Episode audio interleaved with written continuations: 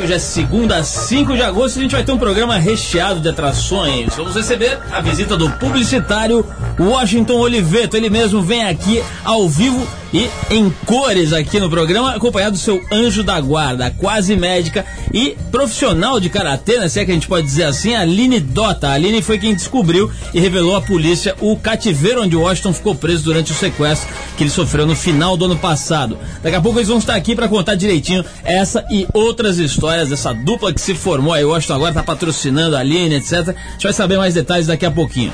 Também vamos dar continuidade à nossa promoção Eu Quero Meu Feto de Lhama que está dando o que falar. Arthur Veríssimo, responsável pela peregrinação que nos trouxe este brinde ímpar, um feto de lhama, por gentileza, o seu boa noite à nossa dileta plateia. Uma boa noite para todos os ouvintes aí do Trip 89. Paulo, hoje eu estou com o meu microfone, estou me sentindo o Ice Blue aqui na 89 FM. Você tá parecendo o Gugu Liberato. Aliás, você tem que trazer o Gugu Liberato aqui pra gente entrevistar. Não, a gente promete trazer aqui o nosso mestre Gugu e estamos fazendo aí o Domingo Legal, acompanhando, fazendo uma série de coisas junto com a Trip.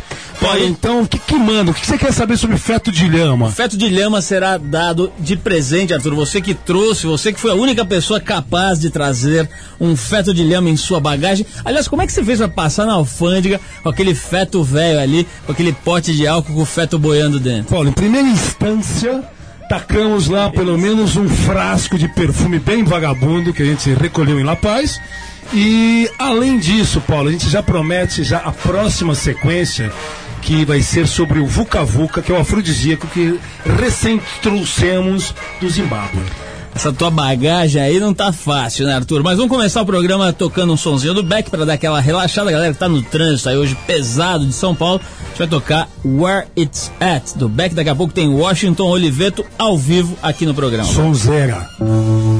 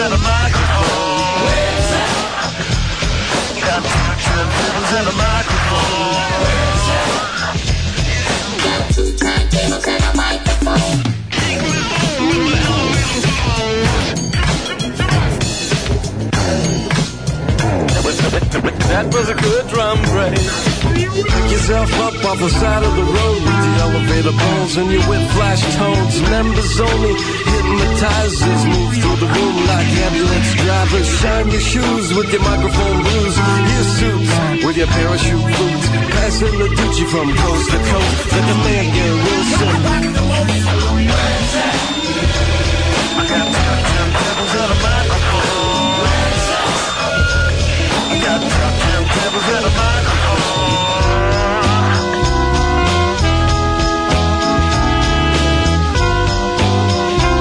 What about those who swing both ways? ACDCs. Let's make it out, baby.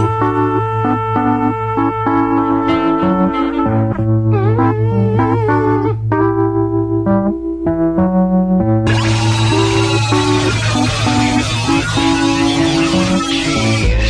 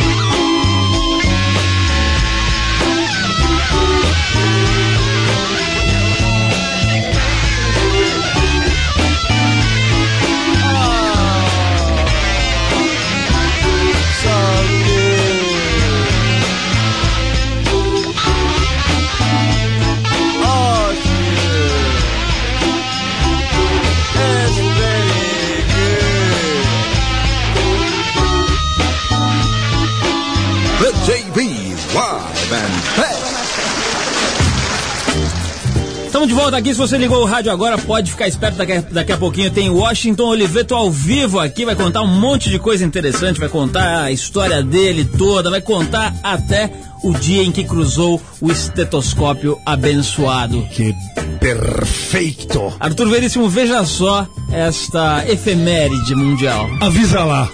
Um nepalês de 96 anos se casou para realizar um sonho. Ele queria ter um filho. Danarup Sejuval Conheço. Conhece. Já se casou outras sete vezes e teve nada menos do que 30 filhas, só mulheres, Arthur. Mas ele continua insistindo aos 96 anos. Atrás de um varão. Morador do vilarejo de Surkhet, no oeste do Nepal. Surkhet. Sim, Sejuval. É, alega que quer ter um filho de qualquer jeito para fazer os rituais depois de sua morte. Numa entrevista ao jornal Kathmandu Post, ele afirmou que teme a condenação eterna se não nascer ninguém do sexo masculino para continuar sua própria história. A nova mulher de Sejuval tem apenas 35 anos e foi escolhida depois da morte de sua sétima esposa. Você imagina que legal, você ter 60 anos de diferença entre você e sua esposa. Ele tem 61 anos de diferença, uma pequena diferença. Ao jornal Kathmandu Post, a esposa do Sejuval disse estar orgulhosa de ser esposa de um homem que viveu quase um século. Um morador do mesmo vilarejo acrescentou que o ancião não deve ter problemas na vida sexual, já que continua muito ativo e muito robusto. E, Paulo, só para explicar essa flexibilidade que existe na cultura nepalesa, é, é- é- é bom que a gente frise porque no Nepal eles fazem assim um sincretismo religioso entre o hinduísmo e o budismo. Por isso que o cara tem sete, nove esposas. Hum, professor Corujinha. Como sempre, Pepe Escobar. Olha só, Arthur, você sabe que a promoção que você desencadeou nesse programa, Eu Quero Meu Feto de Lama, está um verdadeiro sucesso? Ah, meu Deus. Vamos falar então novamente do que trata esta promoção. Vejamos. Esse picolino. A promoção chama-se Eu Quero Meu Feto de Lhama. Você que sempre quis ter um feto de lhama no criado mudo ao lado da sua cama, Ou no seu relicário Pode também. ser, chegou a sua hora. Esse feto de lhama foi importado dos Andes pelo nosso correspondente e arqueólogo amador Arthur Veríssimo, que chegou a sua grande e, trouxe para você a sua grande chance de ter em mãos o seu fetinho. Essa peça fedida, né? E olha só o texto, Arthur, que texto legal. E para ganhar é muito fácil. Basta você enviar um e-mail para rádio@revistatrip.com.br respondendo por que você merece ganhar um feto de lhama. O autor da resposta mais criativa vai ser convidado para receber o prêmio ao vivo aqui durante o nosso programa. Os e-mails que chegaram estão incríveis, portanto, use a criatividade e capriche na sua resposta. Arthur, será que o Ibama deixa dar feto de lhama? Nós vamos perguntando lá. Não sei, Paulo, mas ó, a princípio vai falando os e-mails aí. Tem jeito aí pra Tem, gente? olha, Edu? esse aqui diz assim, ó, eu mereço ganhar o feto de lhama porque esse prêmio vai dar menos trabalho do que o porquinho da Índia vivo que ganhei numa rifa. Assinado Patrícia. Você não sabe a catinga que tem, Patrícia. Tem um outro que fala disso aqui. As garotinhas não vão resistir ao aroma alucinógeno desse feto e fica- ficará mais fácil chavecá-las e enquadrá-las e levá-las aos meus aposentos. Vai ficar um cheirinho de Big Brother na Esse- sua casa. Esse aqui é o Leonardo. Bom, se quiser mandar, depois eu leio mais e-mail, que se quiser ganhar um feto de lhama, então escreve aí o seu pra rádio arroba revistatrip.com.br. E agora é dia dos pais, né? Quem sabe você ganha e dá um feto de lhama para o seu pai, que ele é capaz de deserdá-lo. Ô, abuelito. Vamos ouvir mais um sonzinho aqui, daqui a pouco tem tem nada mais, nada menos do que Washington Oliveto ao vivo aqui no programa. A gente vai tocar agora Frank Zappa, uma seleção da hora aqui do programa. Bobby Brown, essa música. Arthur. Bobby Brown. Essa música embalou muito as suas barcas pra Praia da Guarda do Embaú em 1970. né? Negativo, Paulo. Eu ia pra Suarão e pra Itanhaém, isso mesmo. Essa época você tava ali na rua 13 de maio, que eu sei. Eu tava ali no Bexiga Velho, que é minha área. Vamos lá, Bobby Brown, Frank Zappa, a gente já volta com Washington Oliveto. Hey there, people, I'm Bobby Brown. They say I'm the cutest boy in town. My car is fast, my teeth are shiny. I tell all the girls they can kiss my hiney. Here I am at a famous school. I'm dressing sharp and I'm acting cool. I got a cheerleader here wants to help with my paper. Let her do all the work and maybe later I'll rape her. American dream. I do not think I'm too extreme, and I'm a handsome son of a bitch. I'm gonna get a good job and be real rich. Get a good, get a good, get a good, get a good. Women's liberation came creeping all across the nation. I tell you people, I was not ready when I this dyke by the name of Freddie. She made a little speech then, all she tried to make me say when she had my balls in a vice, but she left the dick. I guess it's still hooked on, but now it shoots too quick. Oh God, I am the American dream, but now I smell like Vaseline, and I'm a miserable son of a bitch. Am I a boy or a lady? I don't know which. I wonder, wonder, wonder, wonder. So I went out and bought me a leisure suit. I jingle my change, but I'm still kinda cute. Got a job doing radio promo. And none of the jocks can even tell I'm a homo. Eventually, me and a friend sorta drifted along into S&M. I can take about an hour on the Tower of Power, as long as I get a little golden shower. Oh God, I am the American dream, with a spindle up my butt till it makes me scream, and I'll do anything to get ahead. I'll lay awake nights saying thank you, Fred. Oh God, oh God, I'm so fantastic. Thanks to Freddie, I'm a sexual spastic, and my name is Bobby Brown. Watch me now, I'm going down, and my name is Bobby Brown. Watch me now, I'm going down, and my name is Bobby Brown. Watch me now,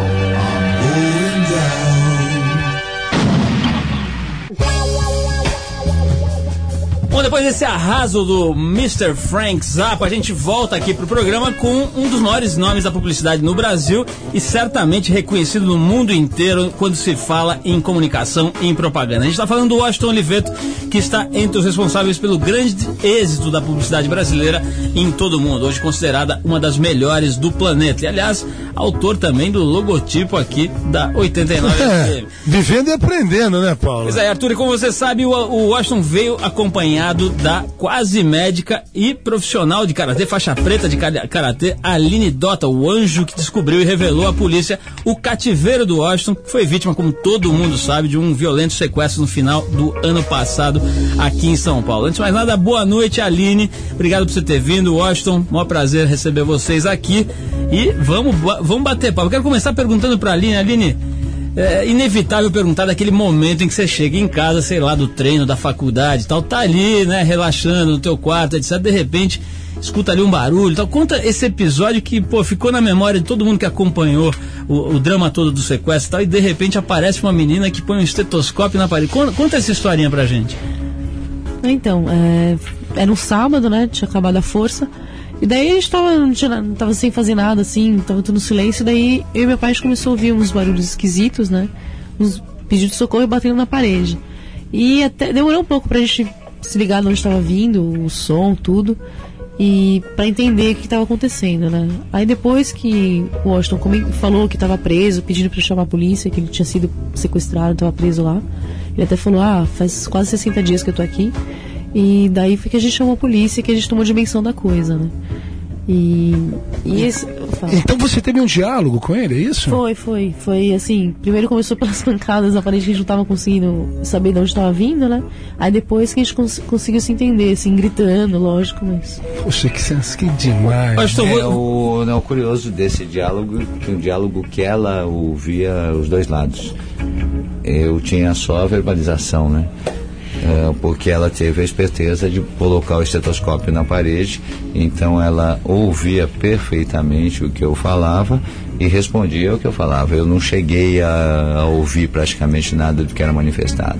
Washington, depois de, de passado bastante tempo aí dessa experiência e tal, eu sei que uma das coisas que mais marcou foi a quantidade de mensagens que você recebeu depois que você foi libertado, etc e tal. Fala um pouquinho disso, da emoção de chegar em casa e ver Ah, aquilo lá. até Paulinho sendo bastante objetivo, né, e cumprindo tudo que eu prometi a tudo e a todos na, na primeira semana de fevereiro, quando o episódio acabou, eu fiz aquela coletiva dizendo que não falaria mais do episódio, não tenho falado e nem acho bom continuar falando e as únicas oportunidades que eu tenho falado é quando está atrelado a Aline, porque a Aline tem uma outra história. Que a Aline é exatamente o início da coisa boa depois daquela coisa ruim que acabou naquele momento. É um karma positivo acumulado. É, e agora, sem dúvida nenhuma, a carga afetiva que eu tive a oportunidade de receber quando o episódio se encerrou é uma coisa absolutamente maravilhosa. E o legal que veio de todas as classes sociais, de todos os tipos de pessoas. eh, eu acho que é é a demonstração que, basicamente, a gente vive num país bacana, que tem gente bacana, e que esses gestos, sejam de marginalidade, sejam de cafajestismo, sejam de covardismo, são a exceção e a gente tem que lutar para ser exceção. O bonito desse episódio é que eu tive o privilégio de, de conhecer a Aline em uma circunstância atípica. A gente está no rádio, ouvintes, vocês que são, inclusive, o pessoal que ouve essa emissora, é gente jovem, vocês não têm ideia que, além de tudo, a Aline é mó bonitona, menina, além do Paulo Estamos tá aqui aqui, de tá testemunha. aqui, é, é uma mó bonitona. Eu tô caladinho aqui, eu só O Arthur- o Arthur não observando. tá falando, falando nada, porque já, já escutou que ela é faixa preta de karatê, resolveu ficar na moita, né? Tô na miúda. E aí é uma bonitona de 22 anos de idade que está no quinto ano de medicina aos 22 anos de idade. Só isso, né? E o que é difícil, porque esse negócio de medicina não é mole não pro cara entrar. E ela entrou em primeiro em todas. Aí ela foi lá, entrou na faculdade e tal. E além de tudo, ela tá lutando karatê bacana. A W sempre teve por postura participar de coisas que signifiquem mais do que pura e simplesmente o gesto da gente fazer uns bons anúncios, que é a nossa obrigação, que é a nossa atividade.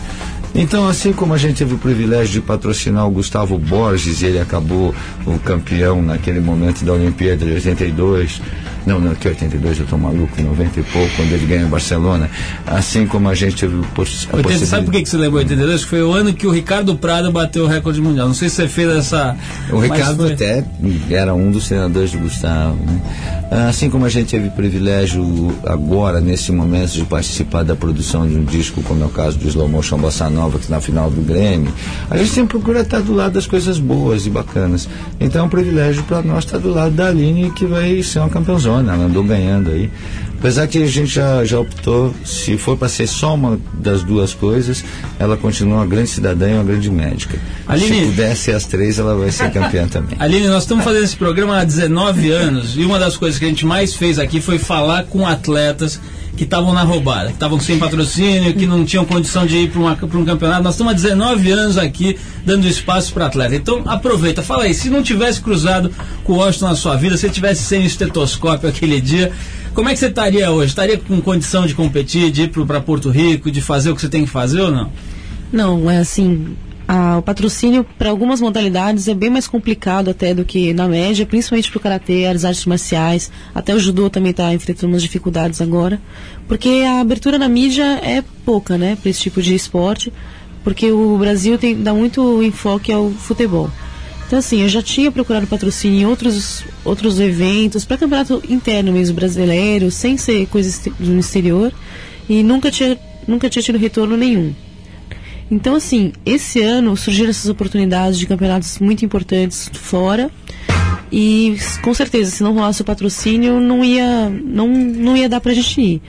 Porque, assim, a federação às vezes colabora com uma viagem, a passagem, uma coisa, mas a estadia, é, é, alimentação é tudo por conta do atleta, né? E às vezes é que o pessoal fala, ah, vocês não ganham nada, assim, não tem prêmio pela colocação. Pelo contrário, a gente tem que pagar, pagar a inscrição para poder participar dos campeonatos, sabe? Tem, tem que ralar muito, assim. Então tem que ser Aline, bem. agora o Washington soltou uma verba lá, ou deu uma regulada, pichinchou, como é que foi a negociação? Aí o cara é bom nessa história. Não, não, a gente tá. tá tá um negócio legal pra, tá, é por competição que a gente tá fazendo o projeto, né? E aí cada competição dá os gastos que eu preciso, não, não tem problema. E você está nesse sul-americano agora, é isso, também, Isso, né? a gente vai competir nos Jogos Sul-Americanos, que o Karatê vai começar quinta, né, dia 8. Vai ser 8, 9 e 10. E a gente vai participar, eu, no meu caso, na minha categoria, eu vou participar na própria quinta-feira de manhã, que é a Mas, Aline, abertura. você não acha que essa rádio aqui devia tocar umas trilhas do Bruce Lee? Não, devia falar os resultados lá comigo Ah, também. né? falar os resultados. Ô, Washington, eu vou, eu vou querer saber de você o seguinte: hoje mesmo eu li naquele site Blue Bus, que é um site especializado em propaganda, um artigo bem interessante do Marinho, um dos colunistas lá, falando sobre uma certa crise na propaganda e uma ascensão da, da- das relações públicas e de outros tipos de, de, de formas de comunicação. Eu queria falar, ouvir um pouquinho a tua opinião sobre isso. Depois que a gente tocar esse clássico aqui do Iggy Pop, que é o Lust for Life. Lust for Life.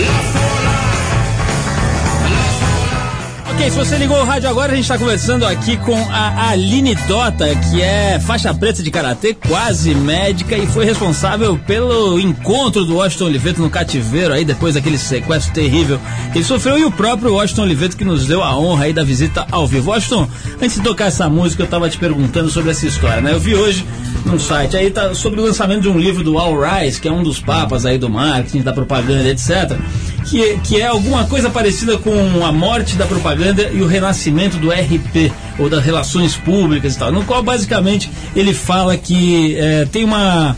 Uma, um, uma crise, digamos, da, das formas tradicionais de propaganda e um, um, fortalecimento das formas alternativas de não mídia, etc. Você percebe isso no teu dia a dia? Você acha que isso é papo de marqueteiro aí americano? Então, como é que é a tua visão dessa história? No teu dia a dia você está vendo uma migração das formas tradicionais para as formas não convencionais? Não, está acontecendo uma coisa claramente que o negócio da propaganda no mundo inteiro está muito fraco e muito ruim nos últimos dois anos, não é agora. E continua assim. E é no mundo inteiro, não é só no Brasil, não. Uh, já há muito tempo também acontece a migração para outras coisas, mas acho que a questão é um pouco mais, mais ampla. A coisa do Alhai é um pouco marqueteira e tal. Acho que a questão é que quase que certamente o negócio da propaganda ele mudou de dimensão. Ele vai ser um negócio menor na proporção no mundo inteiro. E o negócio da comunicação está mudando de dimensão também. E ninguém está sacando qual é a nova dimensão e para onde isso vai migrar. Sem dúvida nenhuma, tem uma coisa: a propaganda boa, talentosa, eficiente e tal, ela sempre será uma arma absolutamente mortal. E esse recurso do RP, particularmente essa coisa da busca da notícia gratuita, uh, ele às vezes é uma arma muito interessante, às vezes é um truque. Uh, vamos pegar até um exemplo. Por exemplo, o Oliveiro Toscani, durante um bom período, viveu da ingenuidade da imprensa. Ele fazia aquelas coisas pseudo-chocantes da Benetton em busca da proibição e, por consequência, do espaço gratuito de mídia. Acho que tudo isso está se ajustando. Agora que o negócio da comunicação está mudando de dimensão, tá. Eu estava outro dia num, num, papo com um cara muito interessante em Nova York, um amigo meu chamado Phil Dusenberry, que é o cara que criou aquela história de Pepsi Generation, que é uma coisa divertida, criou as coisas de John Hancock, que é uma coisa de vanguarda de mercado financeiro. E esse homem, ele, eu acabei de fazer 50 anos, ele fez 65. E ele falou uma frase muito significativa para mim. Ele falou: Sabe, Washington, eu fiz 65 anos e eu vou me aposentar. E você tem só 50, acabou de fazer, você tem que trabalhar muito tempo. Agora, tenha consciência do seguinte: eu acho que você representa a última geração que se divertiu e ganhou dinheiro com esse negócio. Ou seja, existe um clima nesse momento do negócio da comunicação está vivendo uma decadência seja de talento, seja econômica financeira, e que não está se descobrindo um novo modelo. Olha, o, o, a gente estava falando aqui no intervalo, enquanto a gente ouvia a música, que sobre essa coisa de geração, você repetiu agora essa história né, de, de geração. Como é que é? Você tem uma amiga, por exemplo, como a Aline, de 20 e poucos anos, tem um amigo, um amigo como o André Midani, de 70 anos. Como é que é essa história? Quer dizer, você acha que, que, que a história da, das gerações é, é, mudam as referências demais a cada sete anos? É difícil relacionar com pessoas de diferentes idades? Como é que você lida com isso? Não, eu acho que as identificações, o, o, o, o gesto de, de, de juventude eterna ou de velhice antecipada pode ser praticado por qualquer um de nós e eu acho que as identificações podem permear gerações da maneira mais natural possível. Eu acho que o que faz, a única coisa que faz a, a diferença de idade é que eventualmente alguns foram testemunhas de fatos e outros são admiradores ou têm prazeres com aqueles fatos.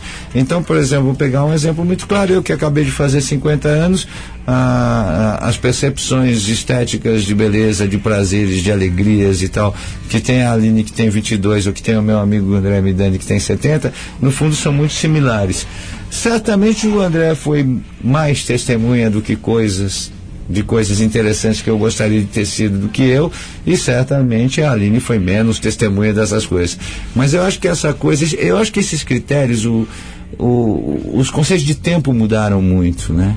Uh, até outro dia eu fui fazer uma palestra em Ravel lá para o negócio do Domênico Demas e meu tema era a, exatamente a respeito disso, até falando depois do 11 de setembro, por exemplo, se mexeu com outras coisas, existe a quarta a quarta pessoa do singular agora, uh, os espaços de tempo tão mudados.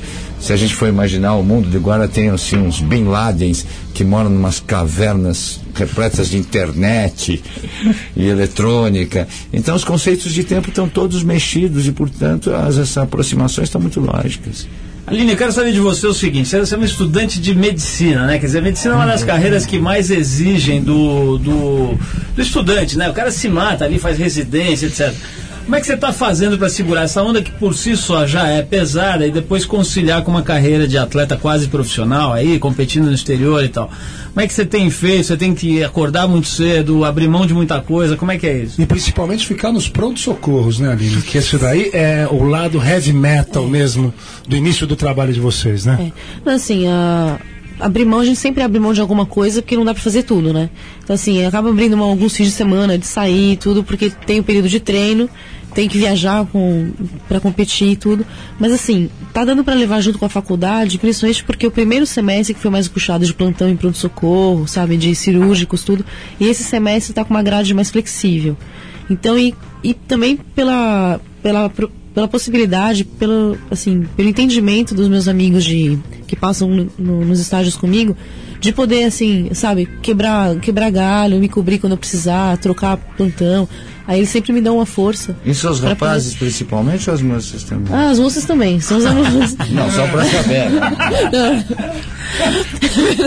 não, não, sem, ô, sem maldade. Você já tinha conhecido alguma estudante de medicina que tinha esse estranho hábito de, de andar de biquíni à noite, de ir nas entrevistas de biquíni? Meu Deus do céu. Eu acho que isso foi uma exceção, uma homenagem aqui a 89 ah. É, sacanagem. Bom, vamos tocar pra mim, eu acho. Então. Vamos tocar mais uma musiquinha, a gente vai bater mais um papinho ainda, um último bloco aqui com Washington Oliveto e Aline Dota. A gente separou The White Stripes com Fell in Love with a Girl.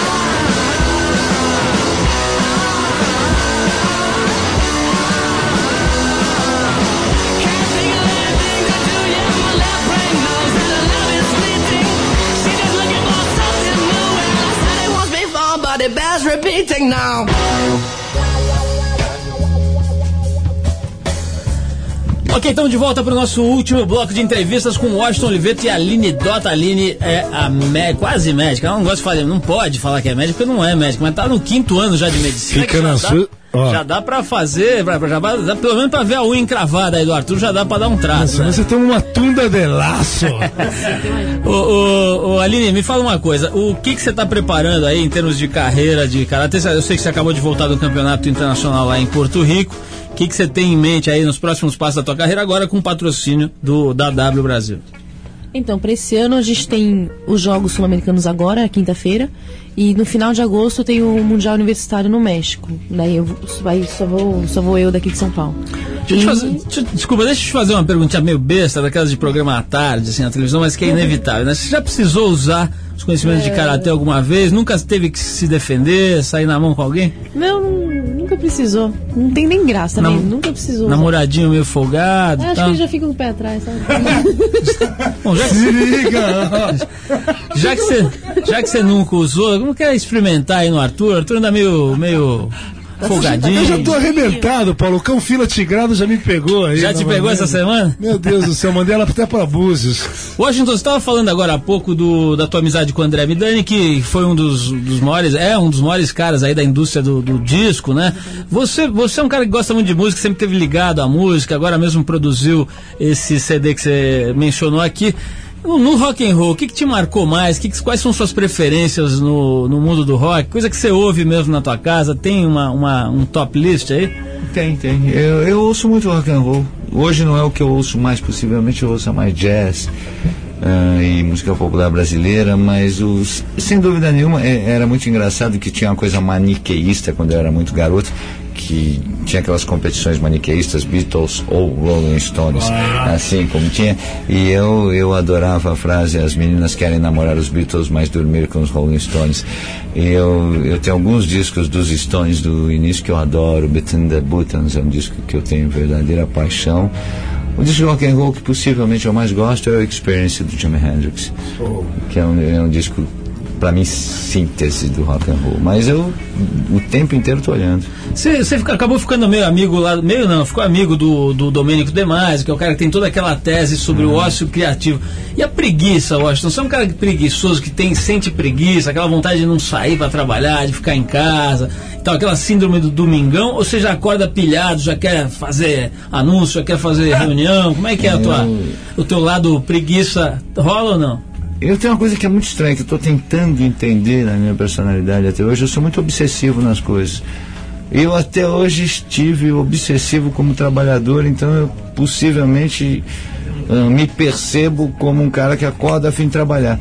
Mas eu, às vezes eu penso que é o problema de obsessão, que eu acho que se eu fosse vagal, eu seria o maior vagal do planeta. Eu só não, não entrei numa dessas. Agora, o meu cotidiano tem uma vantagem, né, Paulo? Que eu, eu acho que a vida me deu um grande privilégio. Eu acho que todo mundo nasce para fazer alguma coisa. Eu descobri quando era essa coisa muito garoto. E eu acho que quando você descobre para o que, que você serve na vida, a ideia de trabalhar ela fica atrelada à ideia do prazer.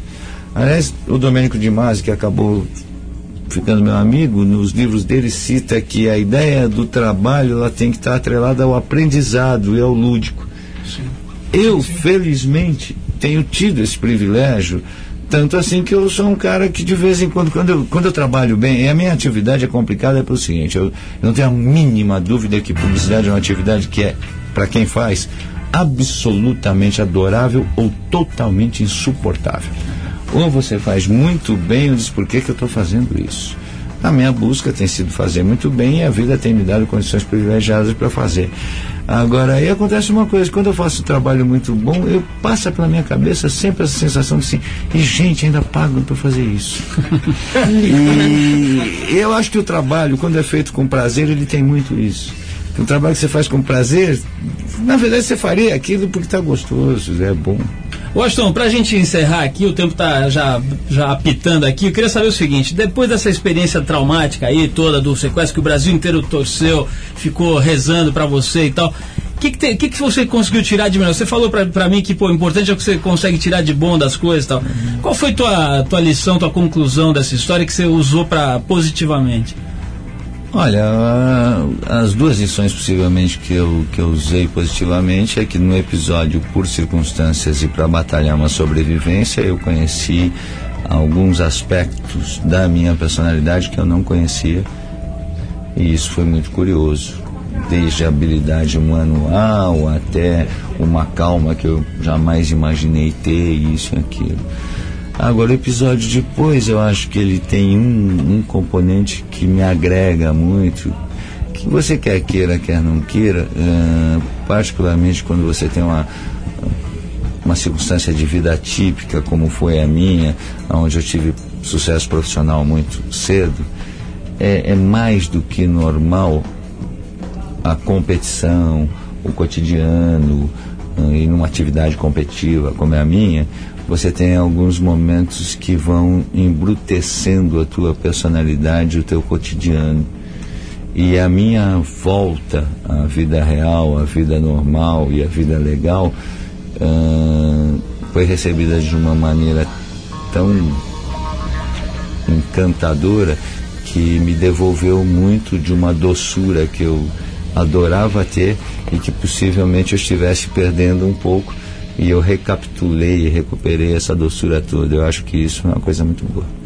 Maravilha, Washington. Queria agradecer muito a tua presença, que dizer que a gente torceu aqui diariamente, semanalmente, estava aqui Bom, eu, rezando não tive, eu não tenho dúvida, aliás, eu tinha prometido não falar desse assunto lá e aqui estão falando de maneira quase alegórica, mas eu não tenho dúvida, e isso é todo mundo, então quem está ouvindo a rádio, vocês aqui, foram vocês que estavam aqui fora que me tiraram lá de dentro. O Brasil torceu por você, é isso.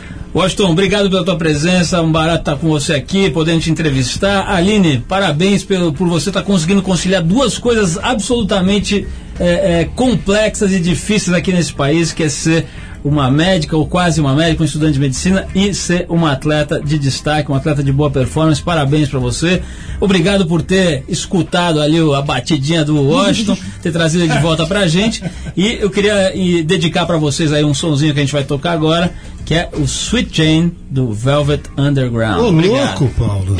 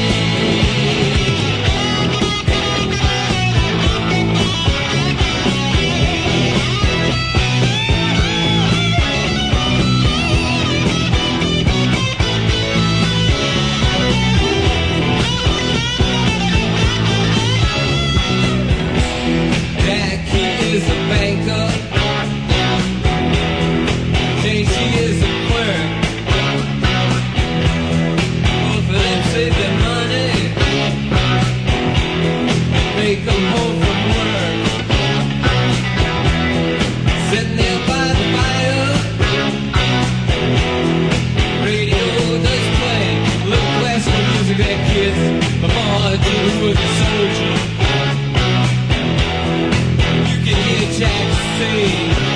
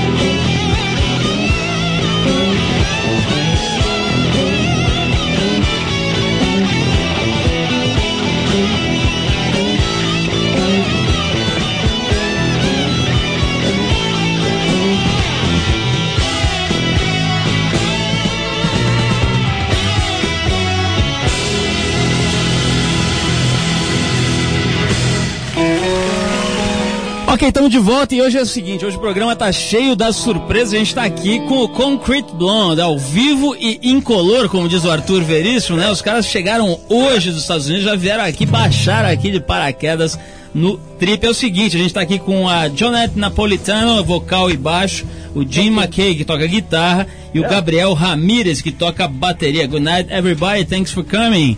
É, bom, vou fazer aqui, dar uma de, de Pedro Bial aqui, né? Vou fazer a entrevista, tentar traduzir pra galera. Vou perguntar pra eles, começar perguntando perguntinha clássica, por que, que eles demoraram tanto pra vir pro Brasil?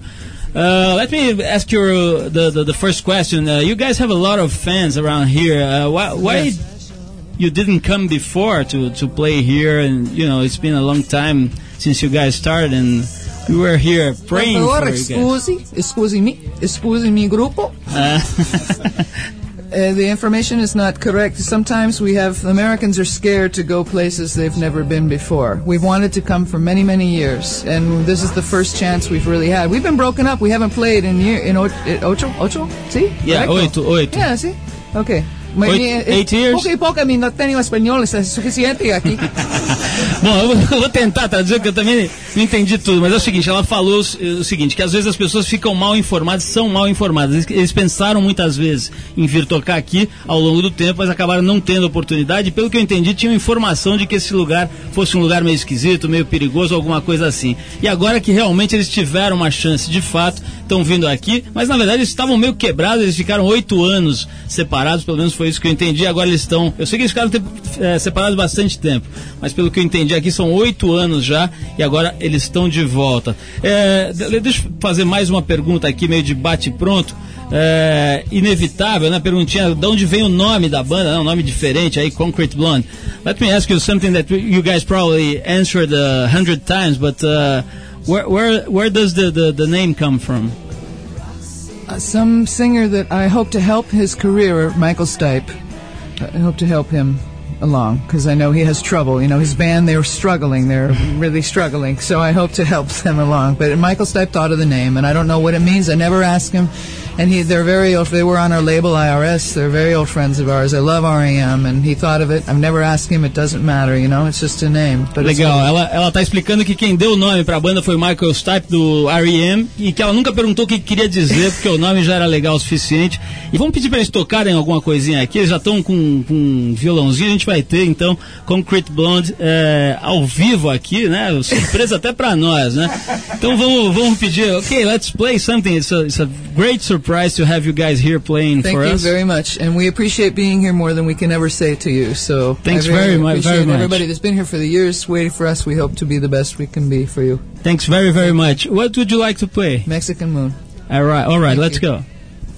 And I believe it goes like this. I hope so.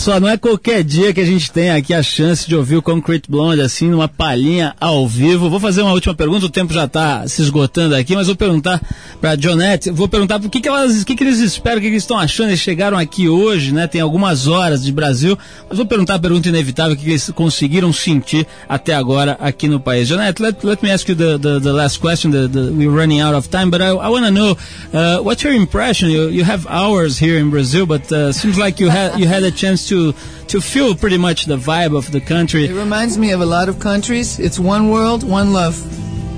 And I'm happy to be here.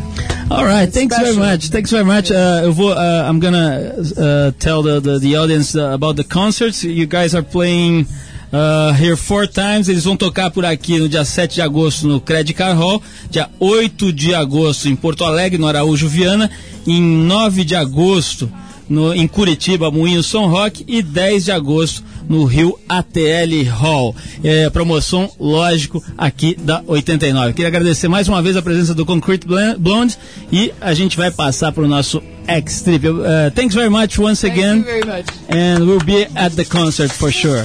Thanks very much. See ya. Bom, nosso programa de hoje vai ficando por aqui com duas surpresas, né? Presença ao vivo de Washington Oliveto e depois essa palhinha aqui do Concrete Blonde, que, como eu disse, não é todo dia que rola. Foi um prazer apresentar esse programa para vocês. A gente volta semana que vem com mais um Trip 89 aqui na sua Rádio Rock. O Trip 89, você sabe, é um programa independente feito, feito pela equipe da revista Trip e da revista TPM, numa super mega parceria com a 89 FM, a Rádio Rock. A apresentação é de Paulo Lima com Arthur Veríssimo, direção Ana Paula Uela, produção Eduardo Marçal e trabalhos técnicos hoje do Super Sandro que arrepiou aqui com a gente. Quem quiser escrever pra gente, pode mandar o seu e-mail para rádio@revistatrip.com.br. É o seguinte, você manda o seu e-mail aí, que você vai ganhar o feto de lhama, não esquece, hein? Só a gente está dando feto de lhama. Se quiser saber mais sobre a gente, pode entrar no www.revistatrip.com.br também para saber um pouco mais sobre o nosso trabalho. Até segunda que vem com mais um Trip 89. Valeu!